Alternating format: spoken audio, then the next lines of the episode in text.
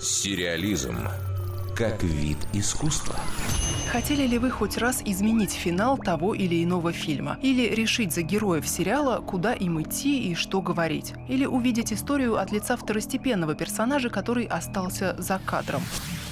Пускай случается это довольно редко, но все же хотя бы иногда кинематографисты дают зрителям такие возможности. В начале 60-х, например, вышел полнометражный хоррор «Мистер Сардоникус». В нем ближе к концу на экране появляется режиссер Уильям Кассел и предлагает сделать выбор, стоит ли покарать главного героя или же помиловать. Финал зависит от решения публики. С тех пор технологии шагнули далеко вперед и постепенно оставляют позади даже эпоху СМС-голосований. В прошлом году на большие экраны был выпущен триллер «Ночная игра». Зрители должны были смотреть его, вооружившись смартфонами, на которые скачано специальное приложение, и, кликая на те или иные опции, выбирать сюжетные повороты.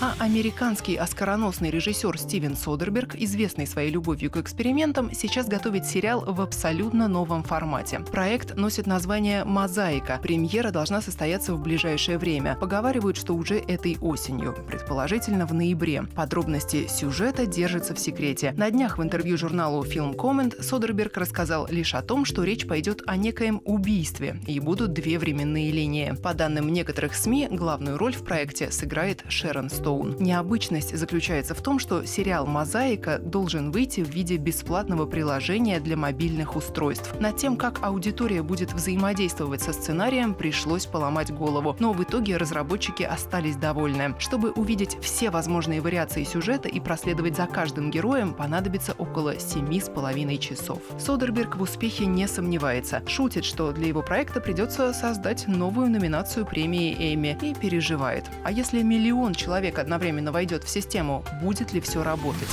Впрочем, и возможность смонтировать из отснятого материала сериал, в котором у зрителя не будет шансов повлиять на происходящее, режиссер не исключает. Если все сложится удачно, то он выйдет на канале HBO, который регулярно выпускает высокорейтинговые шоу. Дарья Никитина, Радио России, Культура. Сериализм